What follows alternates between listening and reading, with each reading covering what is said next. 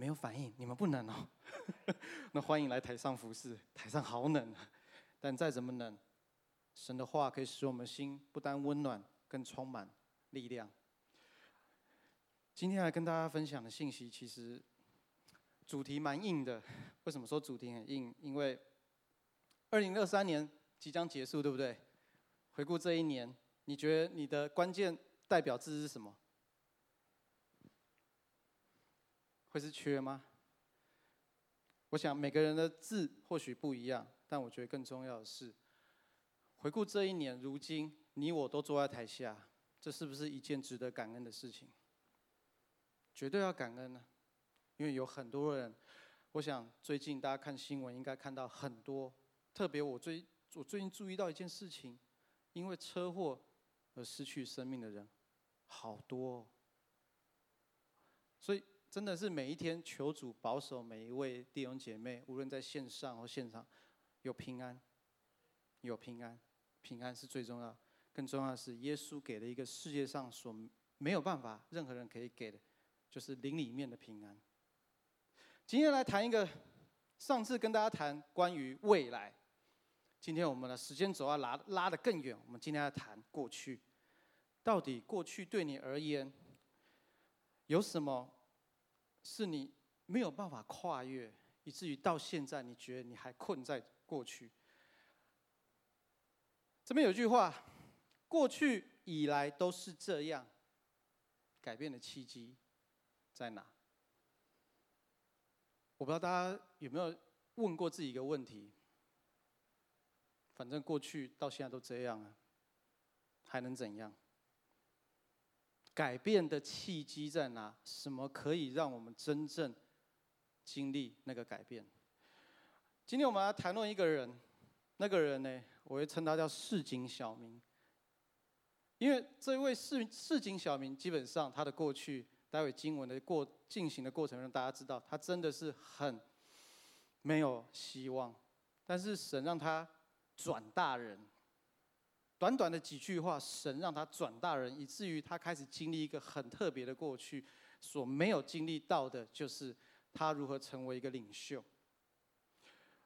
我们来来看，今天来看这段经文，看神如何拣选他，神怎么呼召他，在这过程他又面对了什么样的困难，他又怎么回应神呼召他出来的过程，而且他勇敢站立出来那一刻开始，神怎么带领他。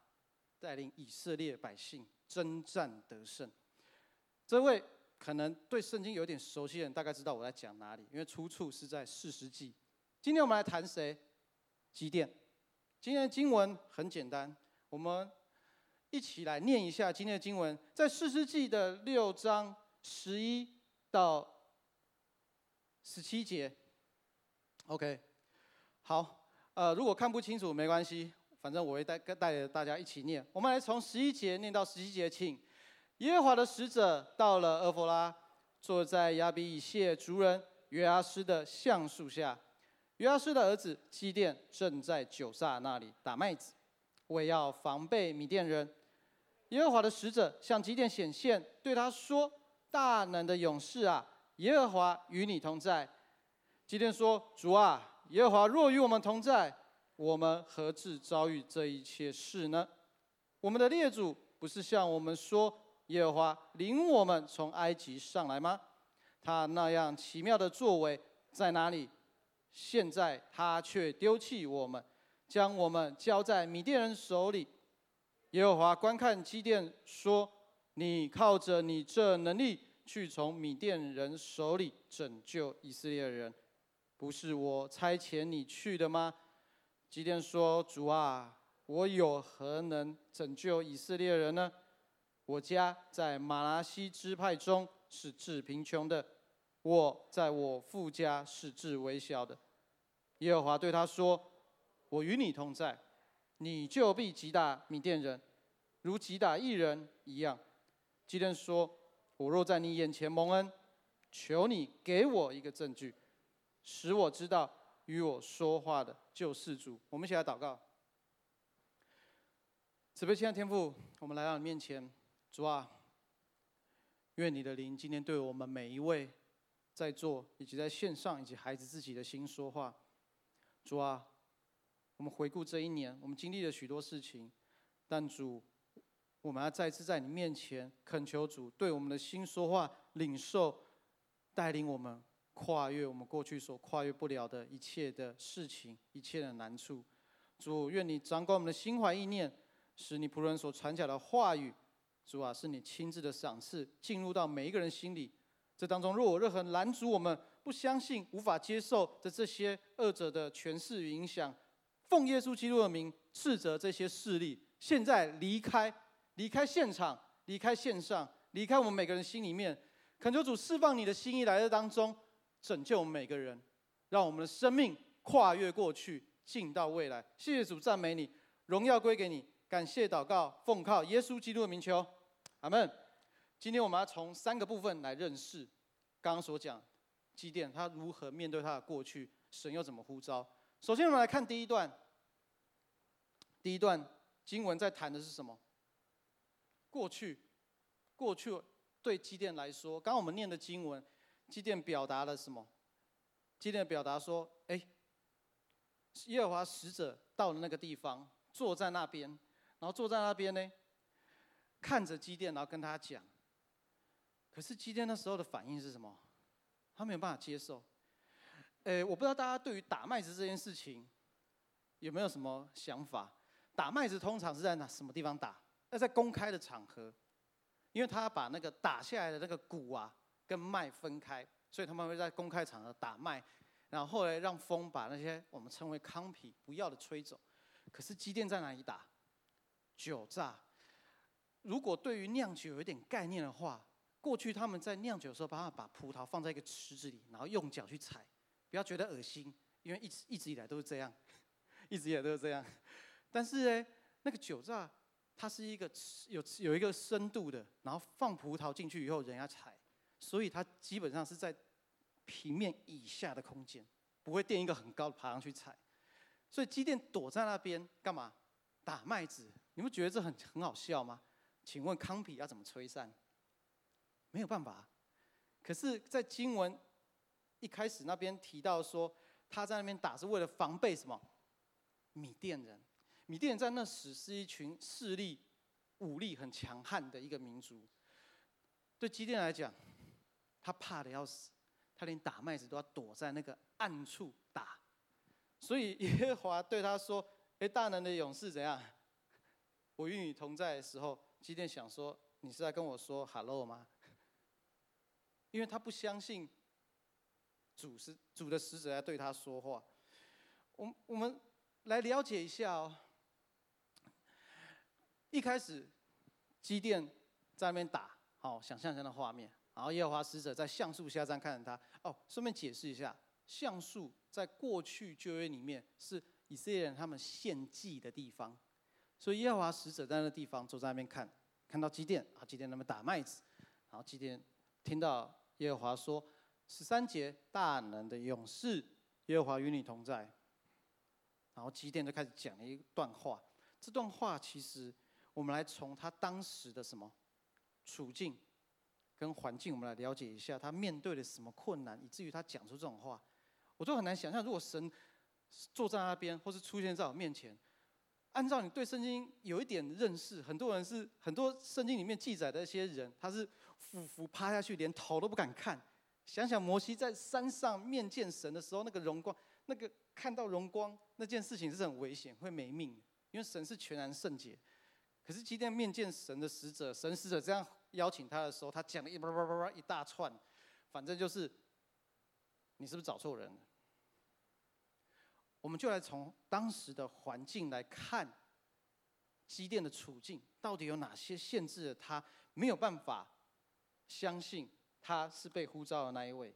所以第一个，我们来谈论一个部分，他内在的感受。基甸从十三节，他没有谈到他对于过往以色列他的先祖的历史，知道说耶和华曾经帮助他们什么脱离埃及人的手。然后呢，拯救他们。可是对基甸的当时，就他那时候，他放眼看当下，他不觉得耶和华还在。如果耶和华还在，就像他刚刚说的，为何离弃我们？然后那个奇妙作为等于是不见了嘛？因为你放了米甸人那时候要来这样攻击我们，耶和华还在，那怎么会允许这种事情发生呢？那不就是耶和华离开的事实吗？可以感受到他的情绪吗？他不相信。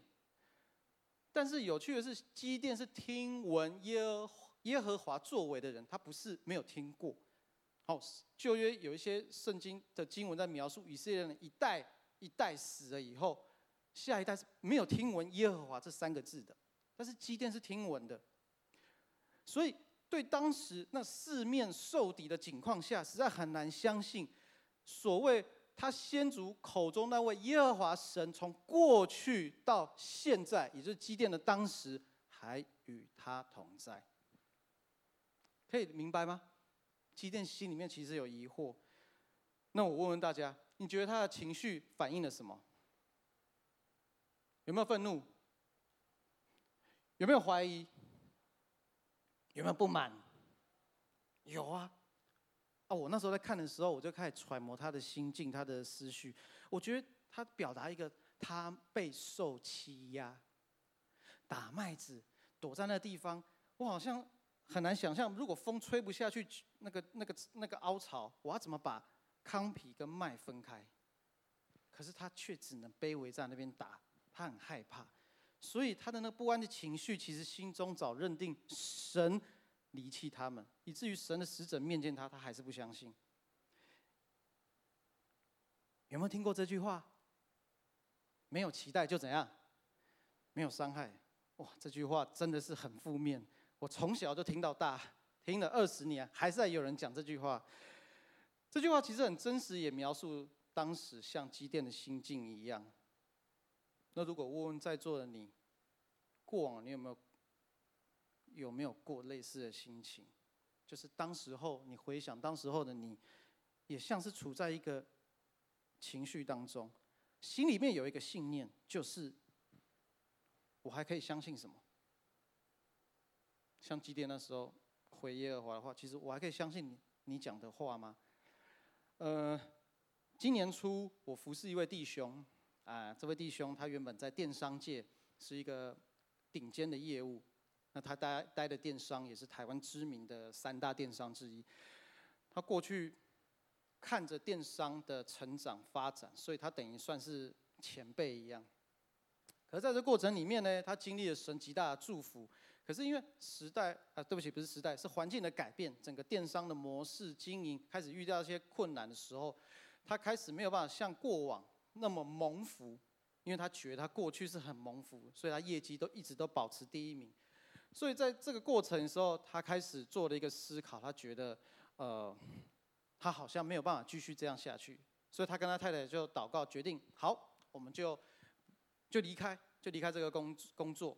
啊，神也很赐福他，后来他被挖角，然后进到另外一个更大的公司，而且那个公司还不是做电商。但那公司把他挖角，是因为要使用他的恩赐，使用他的经验，帮助公司建立他们要的电商平台。到这边听起来都很好，因为什么？职务升迁，薪水什么？加多更多，福利更好。可是他后来经历了一个过程，他没有办法想象耶和华神怎么会带他去到那个地方。因为当时他祷告完去那个地方，开始遇到他没有想象过的事情。无论那个企业的文化，或是当时他过去的那十几年的资源人脉，完全用不上，用不上他当时的换的那个地方，所以他非常的难过，而且他甚至在里面被霸凌。因为那个企业的文化基本上在业界很有名，我就不描述哪一间，他被霸凌，甚至公司原本。答应他，他的年薪多少？就在短短的时间内，就突然把他薪水一刀划下去，就只剩那一点，所以他很痛苦，他很痛苦。他就那时候跟我聊，我就说好，我们来教练一下，我们来聊，我们来聊一聊神对你的心意是什么。后来他跟他太太就祷告里面领受一个平安，他们就离开了现在这样的职务，开始嘛化整为零，自己创业。他有经验，对不对？他十几年的电商经验，他看过盛衰，所以他了解，他有人脉，他有资源。可是当他创业以后，他经历了另外一次更大的低潮，是这一切似乎都没有办法派上用场。我以为我没有了环境的限制，我的处境会更好，反而颠倒，他处境更艰难。他扛着很多经济的压力，还有他的期待。他认为现在没有办法达到他当初想要创业的那个目标。他觉得神似乎不再祝福他。他有没有一个信念？就是神不再祝福他。可是他很痛苦，他相信这位神。可是他眼前的处境是他觉得神不再祝福，每天在天人交战，我还可以相信什么？所以这个过程，其实我在跟他在对谈的时候，我们来设定目标，我们都会说：“OK，好，你接下来你设定一个三个月后的计划的目标。”然后谈到了一个营销的数字，谈着谈着，神很奇妙在当中带领我跟他谈到了一件事情，因为他谈数字嘛。每个人都会设定目标，特别对业务来说。可是聊着，神突然给了有一个意念，我都吓死了。我就突然问起他说：“那你觉得这个数字对神而言的意义是什么？”我又再一次被吓到了。我问他，他也傻了。我们两个就傻在线上，然后开始静下来，圣灵开始工作。神的数字跟你的数字到底有何关联？很奇妙的，在那个过程，他原本很焦虑、很挫折、怀疑祝福不在的时候，开始在回想这个数字的意义。那对于神来讲，神的数字对他个人的意义是什么？他开始思考、意识到，他需要对准的是那个祝福的源头。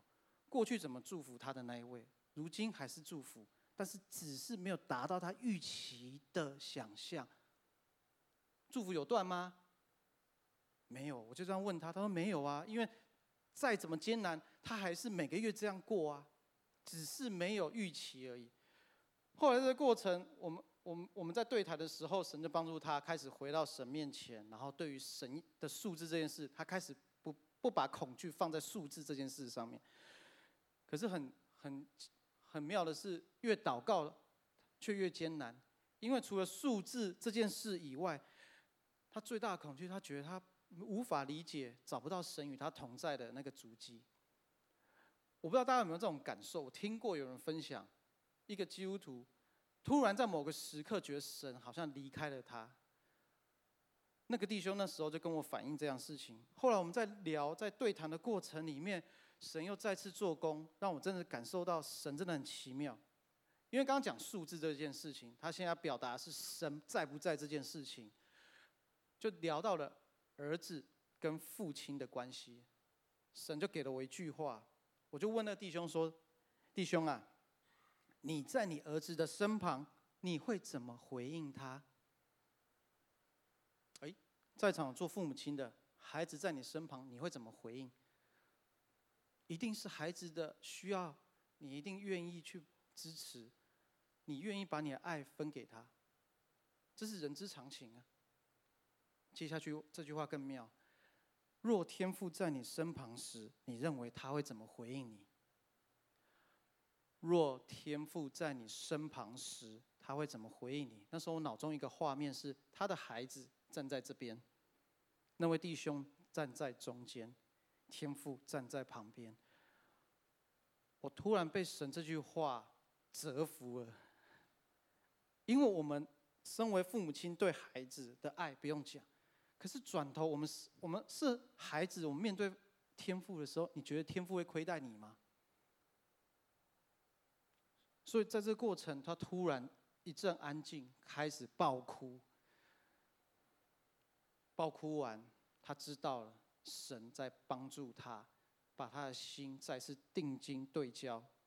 所以当环境变化不如意的时候，手中资源不给力的时候，你所产生的、你所遭受的困难，的确会产生很多负面思想。就像我刚刚描述那位弟兄的状况，简单说，他最后被神带领，他有了一个起飞，到现在飞得很远。意思是，他整个突破在业绩各方面。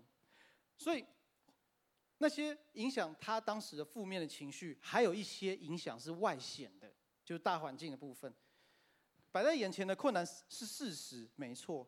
但感谢主是。神在我们个人的风浪，像那位弟兄的个人的风浪当中，帮助他第一个意识到说，你认为的那个，哦，他他认为的数字，对不起，我天赋的数字比他更好。你认为我不在，可是你爱你的孩子的关系，我比你爱你孩子还更爱你。帮助他再次对焦，继续往前行。所以可以期待吗？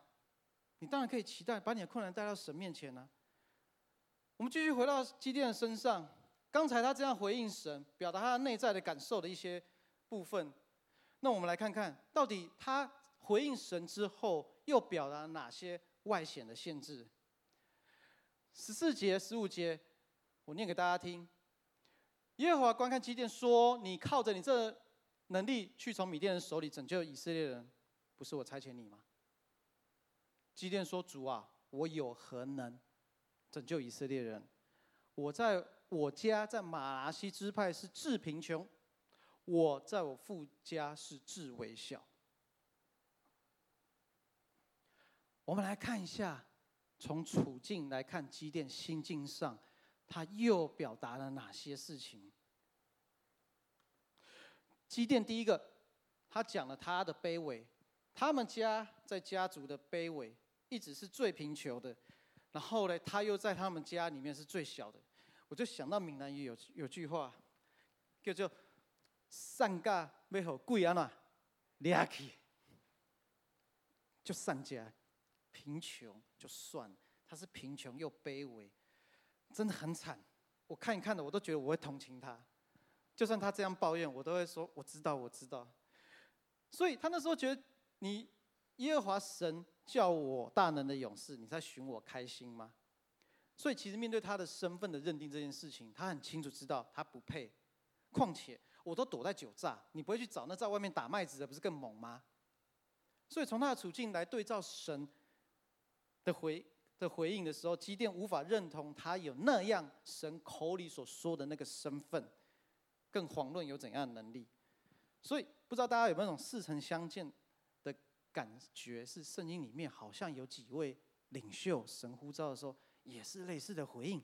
记不记得我们上个月灵修进度是哪一卷书？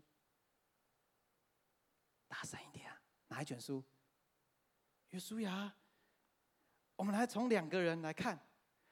我们从摩西跟约书亚来看，这两个刚好是师徒制，上面的是他的师傅，下面是他的徒弟。我们来看两段经文，第一段经文在出埃及记的三章十到十二节。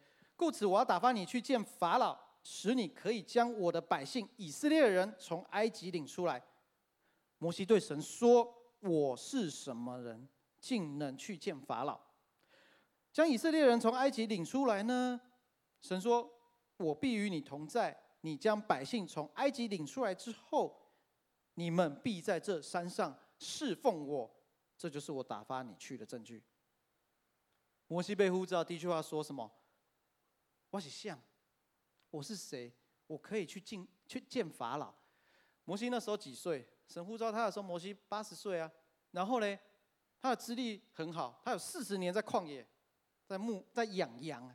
然后突然跟一个养了四十年的老头说：“哎，我要呼召你，我要使用你，然后你去见法老。”我会觉得那真的是觉得会疯掉。所以摩西其实不认为自己有什么资格跟身份，同意吗？我们来看约书亚，看他的徒弟是怎样。下一段经文在约书亚记一章五到七以及九节，这边说到：“我的仆人摩西死了，现在你要起来。”和众百姓过这约旦河，往我所要赐给以色列人的地去。你当刚强壮胆，因为你必使这百姓承受那地为业，就是我向他们列祖起誓应许赐给他们的地。只要刚强，大大壮胆，谨守遵行我仆人摩西吩咐你的一切律法。我岂没吩咐你吗？你当刚强壮胆。不要惧怕，也不要惊慌。哇，他的徒弟更厉害。神真的是觉得他怕得要死，连讲好多遍，很重要，所以说三遍。七十岁的时候，摩西不在了，神要他成为以色列人的带领者，但他似乎很胆小，对不对？以至于神三次不断勉励他。后面有段经文，应该是在二十二节，更有趣。神让整个以色列的人起来干嘛？挂保证说你可以，你可以，你可以。我觉得那段经文真的很好笑哎！我一直说我不行，我不行，然后神在一直说你可以，你可以，你可以。他还是不相信。后面突然站起一群人说：“你就是可以，你还不懂吗？”像是这样的心境，要一群人告诉他说：“你可以。”所以这样说来，神拣选他的仆人。呃，你觉得身份上他们会认定自己是领袖吗？不可能，一开始绝对不可能，满心怀疑。所以呢，如果我们用社会的法则来讲，在社会上大家都在工作，通常有能力的人，他的身份会是怎样？不会差到哪里，因为他有能力，以至于会赋予他一个跟能力相匹配的身份。这是我们在职场上常见的。可是神拣选他的仆人的逻辑似乎不太符合这个。那你你会问，那到到底神拣选的人一开始看似毫无能力、自我价值低落的身份里面，神怎么使他焕然一新？经文里面没有讲太多，后面的发展就是神怎么使用他。可是神呼召他，他竟然可以焕然一新，成为神口中那位有能者，到底是怎样？我讲一下我自己的例子。你觉得我讲话会有口疾吗？不会吗？我有时候呢被提醒讲慢一点，但跟各位讲，我小时候讲话不只有口吃，我还有阅读的一点障碍。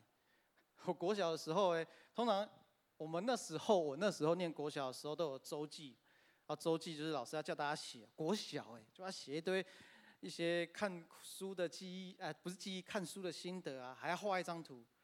我小时候最厉害的就是，我旁边看这个漫画书的封面，我就开始画，画跟他一模一样。我就有这种能耐，我小时候就有绘画天分，所以每次周记本要打开的时候，我都很紧张。干嘛？其实我要听大家的反应。所以通常我一打开周记本的时候，台下都说哇，我心里就很爽。可是当我开始念起字来的时候，台下的反应就是一阵沉寂，因为我在阅读上有困难，我念得结结巴巴。所以意味着我也不爱念书，所以我以前成绩都是吊车尾。我的求学生涯从我的国中到高中到大学时，真的是一路吊车尾，一路吊车尾。而且我很骄傲的是，我可以从十五名念到第三名，但是 from the bottom 倒数，一个班上有五十五个人，非常骄傲说，I'm I was number three。From the bottom 倒数第三名，所以对我来讲，不顺遂的求学历程其实让我很自卑，而且还被霸凌。我曾经分享过，中午睡到一半的时候，趴在桌上，突然一阵惊醒，因为有一滩冰冰凉凉的水在冬天布满着我的桌面，然后后面就开始有人在笑，就知道我要被整，所以人际关系也不会好，所以自卑，功课功课又不好，不顺遂的整个求学生涯。所以呢，有一个很重要的事情。成长的不顺遂，成为我错误信念的养成。我的处境，二十年的处境，养成我许多错误信念。我举几个例子。第一个，或许我、你们、我们有人可能也有这样想法：我再努力，也就只能这样。好，就是没人喜欢我。好，然后还有一个很特别，凡事都要做好最坏的打算。什么意思？啊，我先知道最坏打算，最坏的情况怎样，我心里还还可以应对，所以养成到我现在之后，我都会做任做事。我在职场上的时候，我常常都会做，人家说的叫什么风险管控，尤其做研发的，我要先想缺料的时候啊，第一不给力的时候，厂端又 delay 的时候，业务回来价格很烂的时候，我该怎么办？可是那些干我的事吗？其实说实在有点遥远。可是我会想，我觉得我很棒，我好棒棒。我一开始，我一我可以从不同的方向开始想，他们可能遇到最糟的什么样回反馈回来整理，会对我什么影响？可是这些是错误的信念呢、所以我一路这样养成。然后我到了我上大学前，我有一个最棒的信念，就是我机器人差不多的 Q 嘎，很负面。闽南语那 “Q 嘎”那个字缺角，其实是一种侮辱。可是我从小就在这种负面的情绪跟思维，自己在养活自己。可是到了高中，神很怜悯，透过一位学长写信邀请我去教会。那年头，男生写信邀请男生去教会，那封信还在我桌垫下面。那是我一个属灵的哥哥，我们都成家立业，但我感谢神，透过他，这个过程帮助我去认识我自己。我很烂，没错，但是我有好的一面呢。因为神创造每个人有他良善跟神的心意，所以我在神的爱当中知道我自己有限跟无限，跟有限跟啊、美好那一面，也知道说我需要经历从破碎到重整，所以在这过程可以经历福音的更新，能帮助我。所以过往我对身份的认定，就像刚刚我这边分享的。若不是神的爱摸着，不可能翻转。我不可能在台上这时候跟大家分享。所以神的大能在你我生命中有一个最重要的身份认定是什么？神的儿女。神的儿女是你我在神的的爱当中一个很重要的身份。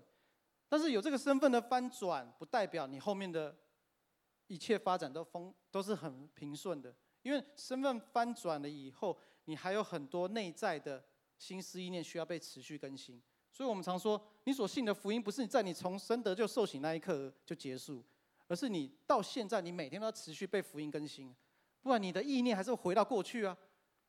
养你二十年的东西，怎么可能瞬间就不见？很难啊，神也知道。所以你看刚才讲的积淀、约书亚跟摩西，他们一开始理智上都知道。神说你是，但他们怎么样？不相信，心里就是不接受那个人是我。所以，我们来回到经文里面来看，到底突破的关键在哪里？耶和华对他说：“我与你同在，你就必击打米甸人，怎样？如同击打一人。”耶和华在说什么？前面十二节提到了一次耶和华。跟他讲说，大能的勇士，耶和华与你同在的。到了十六节，又再次说，我与你同在，你就必击打以呃米甸人，如同击打一人。这两节经文什么重复了？哈，有什么重复？与你同在啊，我与你同在这四个字，而这个语句其实是一个肯定句的口吻哦。神不是说假设，神不是说以后，神是当下说“我与你同在”的，是一个肯定句口吻。所以按照原意的意思是，神临到基甸身旁，他应许基甸必击杀米甸人。我再说一次，神临到基甸身旁，他应许基甸必击杀米甸人。所以。意思是，神只要一在基甸的身旁出现了，就好像摩西那时候在打仗的时候，神说：“你把杖举起来，你们就得胜。”他手一酸放下来，怎样就打败。所以为什么亚伦户珥一直撑着、撑着、撑着？因为神说：“你只要举起来，也意味着我与你同在，你就得胜。”那反过来，为何神同在，能成为基甸突破？他内心的那些信念的限制关键，为何神说我与你同在就可以突破？我从两方面来跟大家分享。我觉得神真的是很奇妙，因为我那时候在预备信息的时候，上帝很清楚让我直接领受这两个部分。第一个部分，神同在是神的全能主动介入。神的全能，他主动介入。当神说与我们同在，意思是神应许临到我们身旁。那是一个带着盼望的指数句哦。但是我们呢，很习惯，我们做任何事情，我刚刚不是分享我里面的那个负面信念，有一个最厉害养成，就是凡事都要做什么最坏的打算。所以我们常听闻的事情，我们先做认知的判断。我们在座每一位。都是正常人，我们一定会做这样事情。我不会听了就相信啊，我一定会判断思考，我要求证啊。无论是基甸、摩西、约书亚一样做同样的事情，但是我们这样判断对神而言呢，逻辑不一样。神说有怎样就有，命立呢就立。诗篇三十三篇第九节，神说有就有，那个就有跟四世纪十六节那边提到的同在是同一个字根，意思是说什么呢？神说有，神同在。神说立，他就立。意思是说，神用他的话、他的全能去彰显他的同在。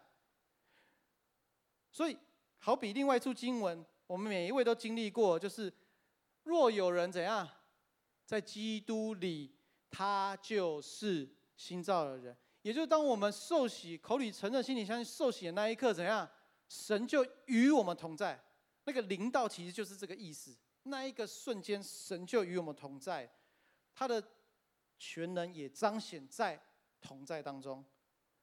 所以，我们里面的过去可以因为神临到了，然后怎样经历改变呢？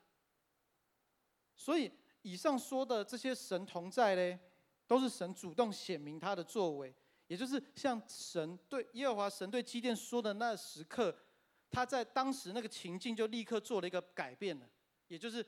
基甸打麦子，神说你就可以了。神说你就可以了。再举另外例子，大家如果还不能理解，就有没有签过合约？签约，特别是名字完整签下来那一刻，这一份合约的效力怎样？开始履行了，也就是一个完成的动作，代表即刻起这一切都生效了。可以理解吗？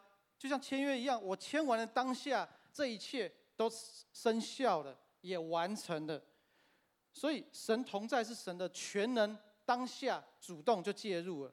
第二个部分呢，神的同在是可被印证，而且是持续进行的状态。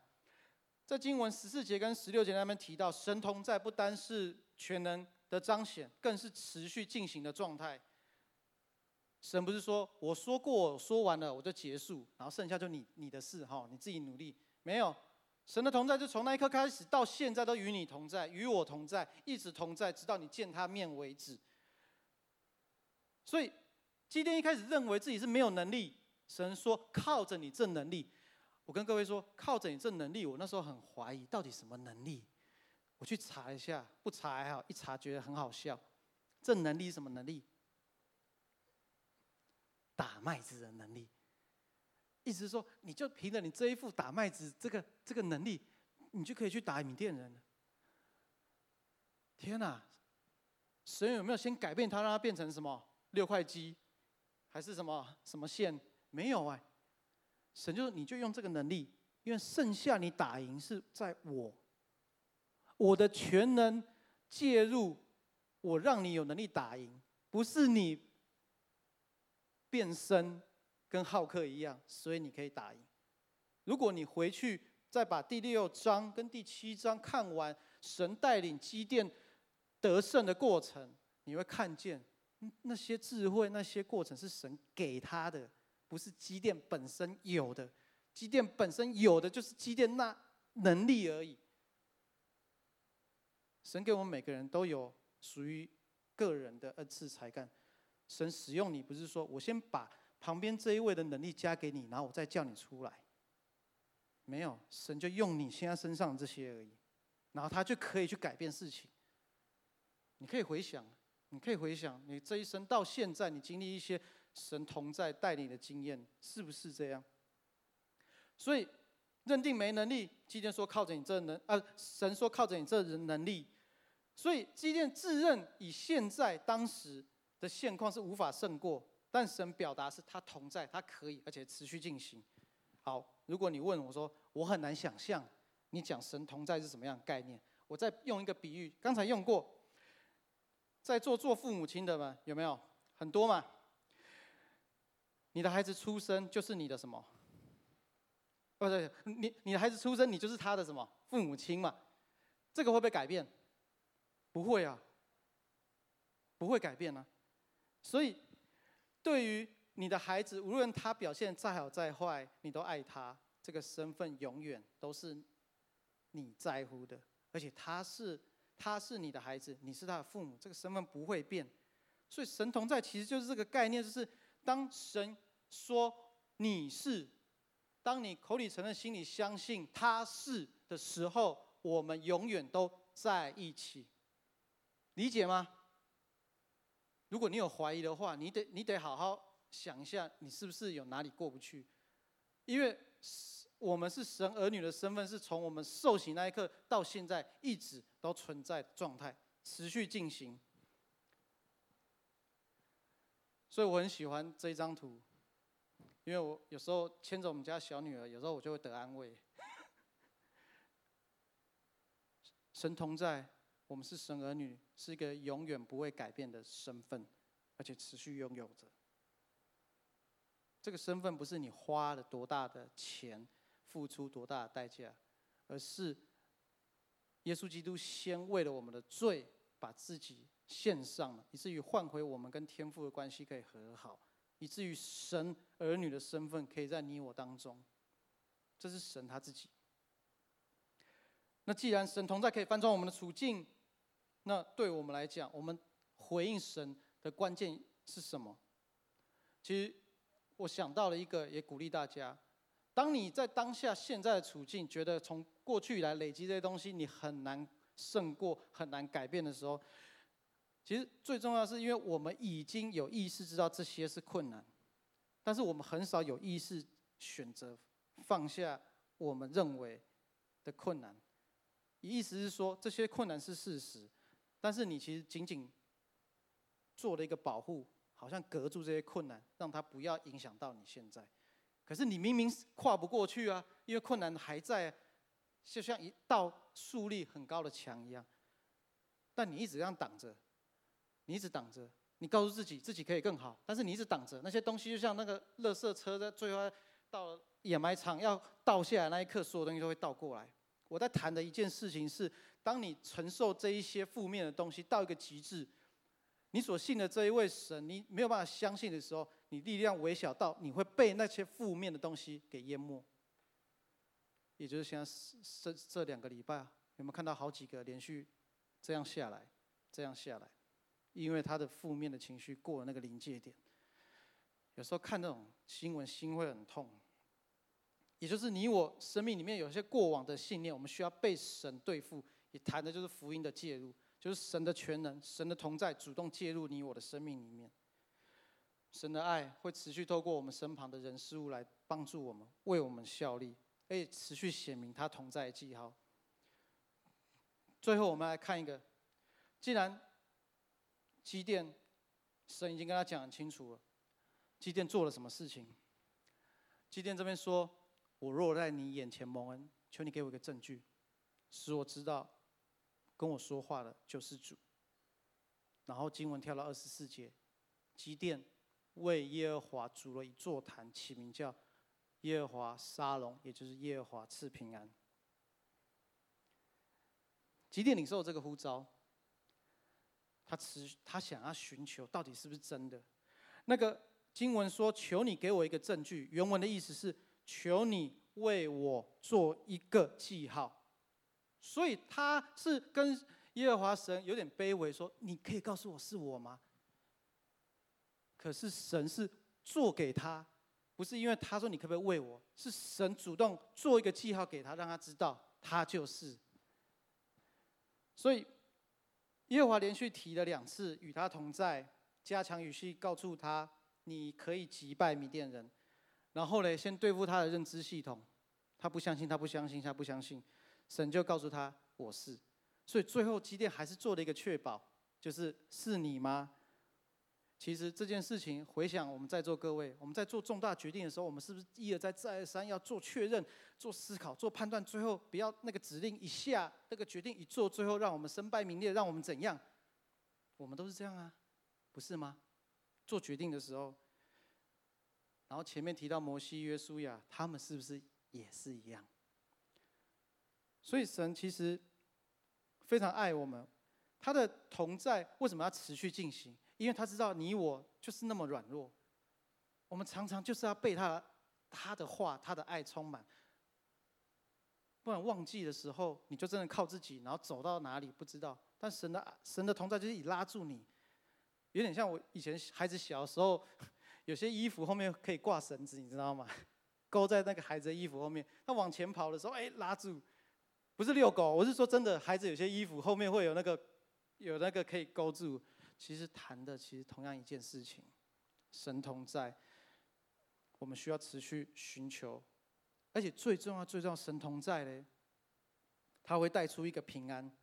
那个平安的意念，就是刚才讲耶和华沙龙，所以耶和华神给基甸的一个记号就是平安。你去做啊，我告诉你。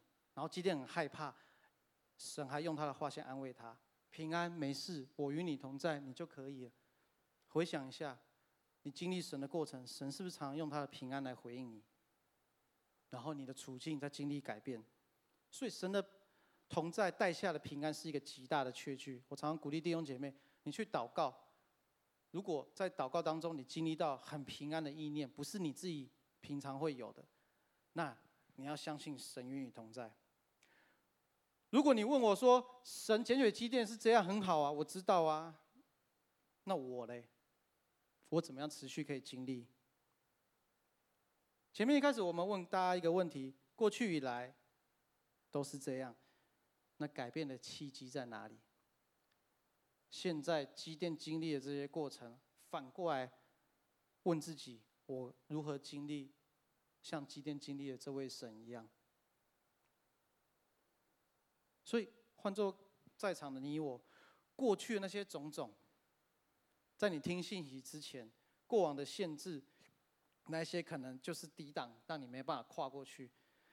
但是听完今天基甸。他被神呼召这个过程，包含摩西，包含约书亚。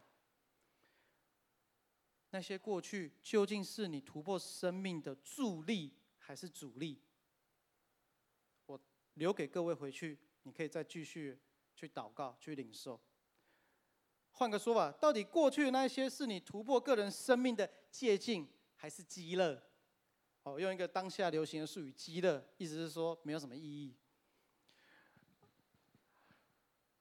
神在呼召我们家出来的时候，中间一开始经历了一个很大的困难，是我没有办法全然接受这样事情，要放下这一切。可是我刚刚讲，我们要继续，我领受了呼召，我们要继续寻求神持续同在的记号，对不对？神做了一件事情，是他从呃南半球把我的一个属灵弟兄给招回来，因为他家里一点事情。那那这一段旅程呢？我算我上网今天来 Google 查了一下，总共是八千八百四十五公里。神从我住的地方距离八千八百四十五公里拎了一个人回来，然后意外的出现在我面前。然后当我跟他诉说，我没办法，我觉得呼召是真的，我但我真的没办法。他那一天就这样陪着我跟我太太跪下来一起祷告，他是流着眼泪为我们祷告。他流着眼泪为我祷告，为我太太祷告，然后坚，然后神透过他来坚固我们的心。罗马书八章二十八节大家都很熟啊，我们晓得怎样，万事都互相效力，叫爱神的人得益处，就是按他旨意怎样被他招的人。神持续透过我们的身旁的人事物。持续告诉我们一件事情。那时候，上帝给了我一段英文话，很简单。他说：“I love you so much. I love you so much.” 神同在，其实是要彰显他有多爱我们。他把他最爱的儿子都牺牲了，他有什么不能给你、给我？他都把他最爱的唯一都献上，还有什么不能给我们？既然可以换得我们跟天父的关系和好，这一切作为不就是爱着我们这些神儿女吗？刚刚经文说，叫爱神的人得益处，谁得益处？你我都得益处。然后呢，我们是按他旨意被召的，意思是，我们都有一个神的心意在生命里面，我们都有一个呼召，不是站在台上服服侍才叫呼召，而是神都摆在你我。无论在你的职场，在你的生活，在你的关系，在你的家庭，都有个呼召，只是你需要去寻求。时间的关系，我们来回顾一下今天这三段经文，神在讲他同在这件事情如何帮助基甸跨越过去，其实是有程度的哦。第一段呢，这边讲到说，耶和华若与我，呃，大他说大能的勇士耶和华与你同在。那句话是说，大能的勇士耶和华在你的身边。基甸说：“主啊，耶和华若与我同在，我们何至遭遇这一切事？”那句话是说，基甸说：“主啊，若有耶和华在我身旁，我们怎么会遭遇这些？”这是基甸第一次听到的时候的回应。第二次呢，耶和华观看他说：“你就靠你这能力去拯救，不是我差遣你去吗？不是我差遣你去的另的另外一个说法是。”我不是已经差遣了你吗？第一段神说与你同在，第二次基甸在问的时候，神说我不是差遣你了吗？第三次基甸很卑微，他说主啊，我有恒能拯救以色列人？那句话的口气是主啊，如果可以的话，请告诉我。然后耶和华对他说：我与你同在，你就必击打米甸人。就是我刚刚列的那一段话。当我临到你身旁的时候，你必击杀。完成。最后基甸说：“我若在你眼前蒙恩，求你为我做一个证据。我若在你眼前蒙恩，为我做一个记号。”从今天这三段经文，呃，我请诗琴来帮助我。从今天这三段经文，其实大家可以感受到，神真的很爱我。爱我们每一位，他也爱着他所呼召的人。一开始你没有办法接受，你觉得很难，你觉得你过去的这些处境困难，你很难跨越这一切眼前的事实。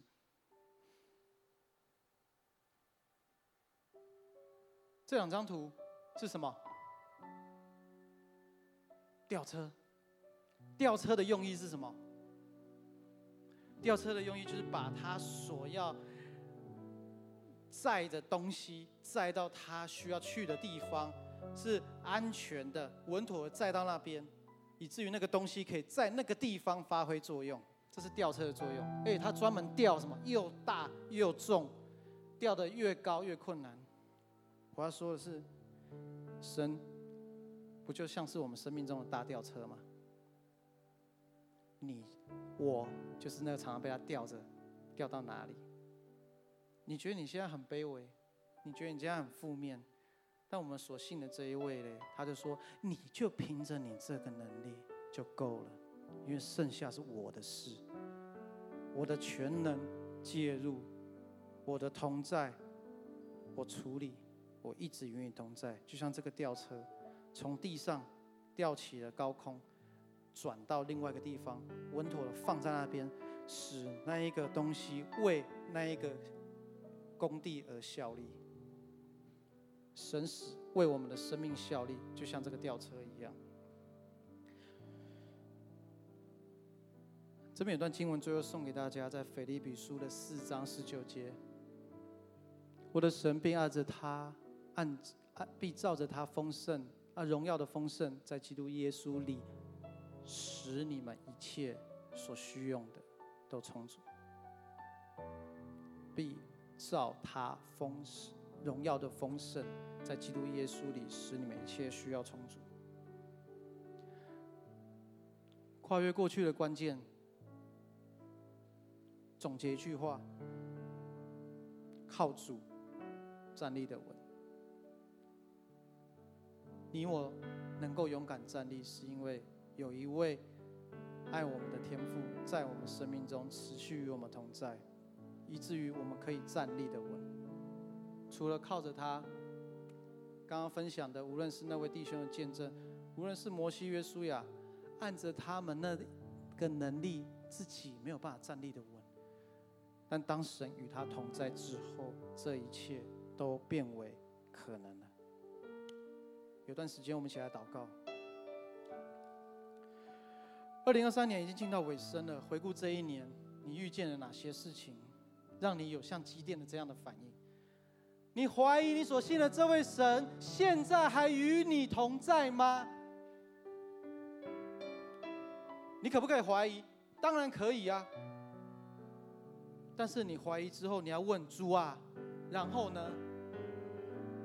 或者你过去的性格、身份，或者你经历过的事情，你已经认定自己已经没有机会了。像我刚刚分享，我以前也觉得我这辈子大概也没有机会。你的心不像当初领受救恩般的兴奋，那信靠加给你力量的那一位，凡事都能做。你过去相信，你现在觉得你很孤单、很失落。但今晚，愿神透过这篇信息，对你对我的心说话，让我们再次经历到耶稣基督的爱进入我们心里面，神的福音更新你我的心，让我们持续脱离那旧有的价值系统的种种的信念，驱赶我们心中一切的黑暗、不安、恐惧的心，让神的光进入那些空间。他的能力就像刚刚讲的吊车一样，抵抗地心引力，安稳将我们置于任何一处他所应许的地方。愿二零二四年神的爱、神的同在，可以充满每一位家人、职场、家庭、信仰中，使每一位都是勇敢站立的大能勇士。让我们一起起立，用这首诗歌来回应神的爱。你全然的爱我，最真实的我，你全然接纳我，激活我软弱，生命中的每一步有你丰盛恩典，使我更靠近你。全然的爱我，紧紧拥抱我，全然接纳我，永不离开我。生命中的每一步，有你丰盛恩典，使我更靠近藏在你翅膀荫下，恳求能更多停留在你同在。生命最大的盼望，就在你恩典之中，你就在你在我的身只想要藏在你翅膀荫下，渴求能更多停留在你同在。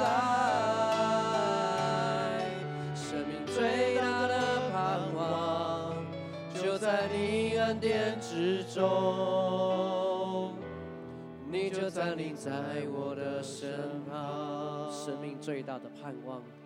生命最大的盼望，就在你恩典之中，你就站立在我的身旁。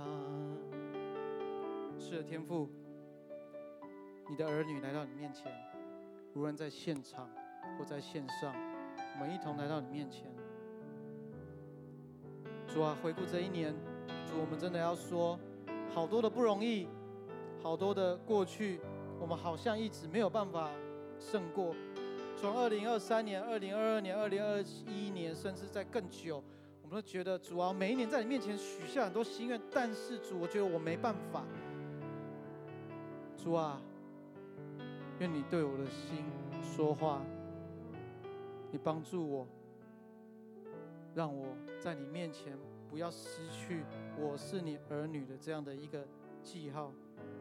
帮助我找到你持续与我同在的记号，帮助我因着有你可以站立的稳的记号。主啊，来到你面前，奉主而名，斥责一切拦阻我们与你同在的那些势力范围。这时候，在现场，在线上，通通离开，通通离开。因着神啊，你的爱如此大有能力。主，你的同在是你亲自主动介入我们的生命里面。主，谢谢赞美你。无论我的处境、我的环境如何，但你是超越这一切的，你是超越这一切的。谢谢耶稣，你如此爱我。今天信息要在这边结束，主啊，愿你持续对我们在座每一位，你对孩子的心说话，带领我们即将跨入二零二四年，让我们进入一个新的丰盛的一年。外面环境怎样，主？但是你可以帮助我，让我的生命经历到真实的应许。谢谢主，赞美你，荣耀归给你。感谢祷告奉告我主耶稣基督的名求，阿门。让我们掌声将一切荣耀归给神。今天的信息到这边，若你需要传道人、牧者为你祷告服侍，可以来到台线。